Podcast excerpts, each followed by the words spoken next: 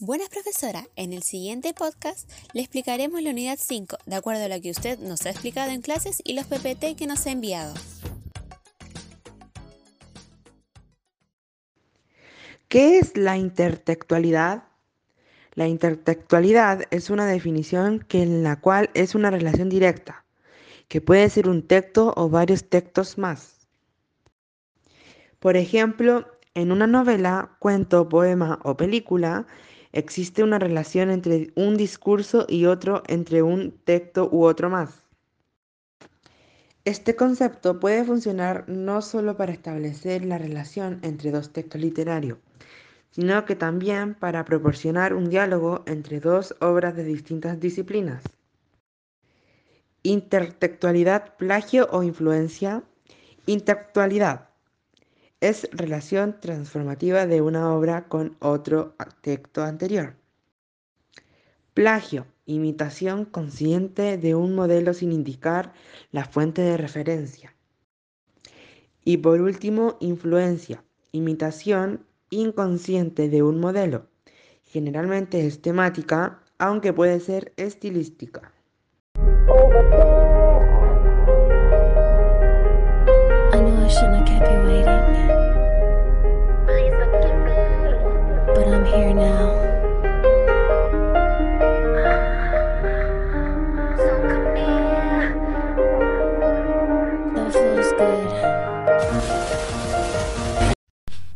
Argumentación. Su objetivo es persuadir al receptor de fijar postura sobre un tema, por lo que se frecuenta combinar con el escrito expositivo, caracterizado por exponer temas de interés general de manera objetiva. Se trata del argumento que se utiliza para enseñar o probar una proposición o para convencer a otra persona de aquello que se garantiza se niega. Una tesis es una conclusión que se mantiene con razonamiento.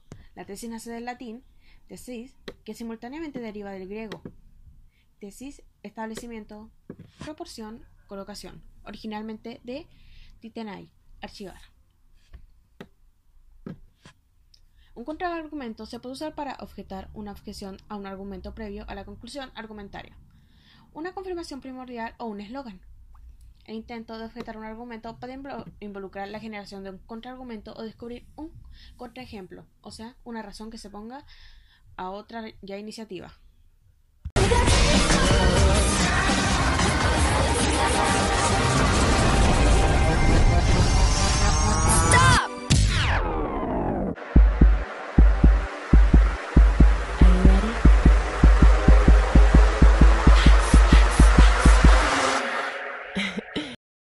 El elemento distintivo del género narrativo presenta a un narrador como emisor.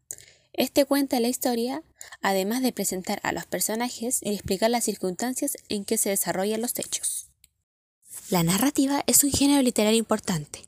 Su formato clásico tradicional combina una serie de hechos presentados o explicados por un narrador. Si no los presenta, sería teatro o género dramático, que le suceden a uno o más personajes que realizan las acciones. La narrativa debe usar la prosa como narración y descripción. También tiene subgéneros, pero los que más se destacan son la epopeya, la novela y el cuento o relato corto. En la narrativa, la tercera persona es la que domina, aunque de igual manera hay en segunda persona, aunque ésta tenga menos casos, o primera persona o incluso mixta. Todo depende del tipo de relato. Los elementos del género narrativo son el narrador, ya sea en primera, segunda o tercera persona, también se encuentran los personajes como el protagonista o el personaje principal, el antagonista o el malvado y los personajes secundarios. El tiempo, ya que tiene en cuenta la duración de los sucesos y el orden en que se producen los acontecimientos. El espacio, este se refiere al lugar en el que se desarrollan los hechos y por qué se deben mover los personajes. La estructura de la narración se divide en que se debe hacer un planteamiento, luego un nudo y para final un desenlace. La narrativa se divide en subgéneros, como los cuentos. Estos son una narración simple.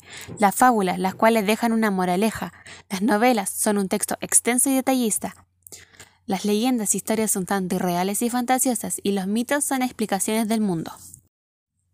Todas estas comparten que tienen un narrador, personaje o testigo u omnisciente, al igual que los personajes como los principales, protagonistas, el antagonista y los secundarios, sin olvidar que se necesitan acontecimientos y estos dependen del tiempo, el ambiente o el lugar. Los propósitos de la comunicación serían informar como la función representativa o referencial, persuadir como la función apelativa o connotativa, actuar como la función directiva y entretener como la función expresiva o emotiva. Para lograr escribir un texto se deben tener dos puntos, conocidos como la coherencia y la cohesión. La coherencia es la que brinda sentido, ayuda a complementar y la cohesión se establece entre palabras y oraciones, conecta elementos entre sí y brinda unidad.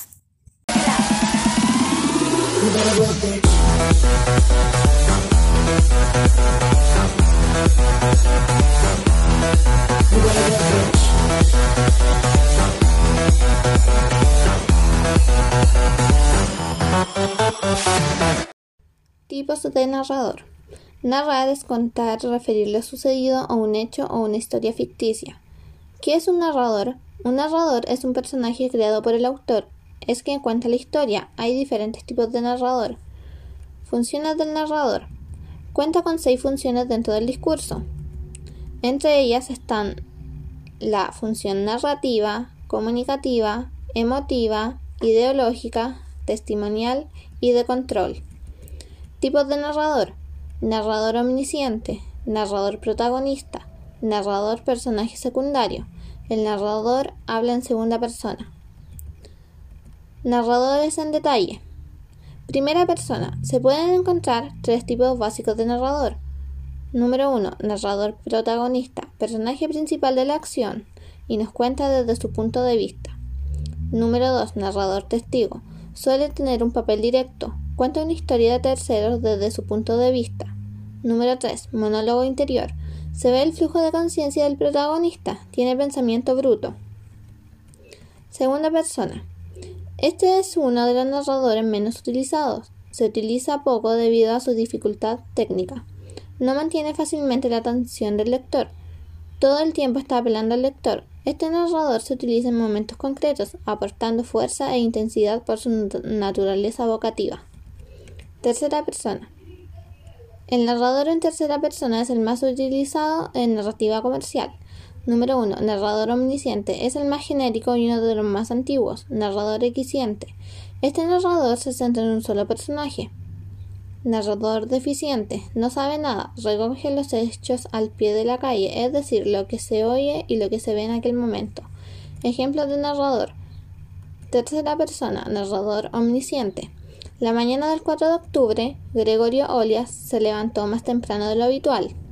Había pasado una noche confusa, y hacia, el amanecer creyó soñar que un mensajero con antorchas se asomaba a la puerta para anunciarle que el día de la desgracia había llegado al fin. Luis Landero, Juegos de la Edad Tardía. Primera persona, narrador protagonista. Me niego a corresponder a representar el papel de esposa de alto estatus, que esconde su cansancio tras una sonrisa, lleva la batuta en conversaciones sin fuste, pasa bandejitas y se siente pagada de su trabajera con la típica frase Has estado maravillosa, querida. Carmen Martín Gaite, nubosidad variable.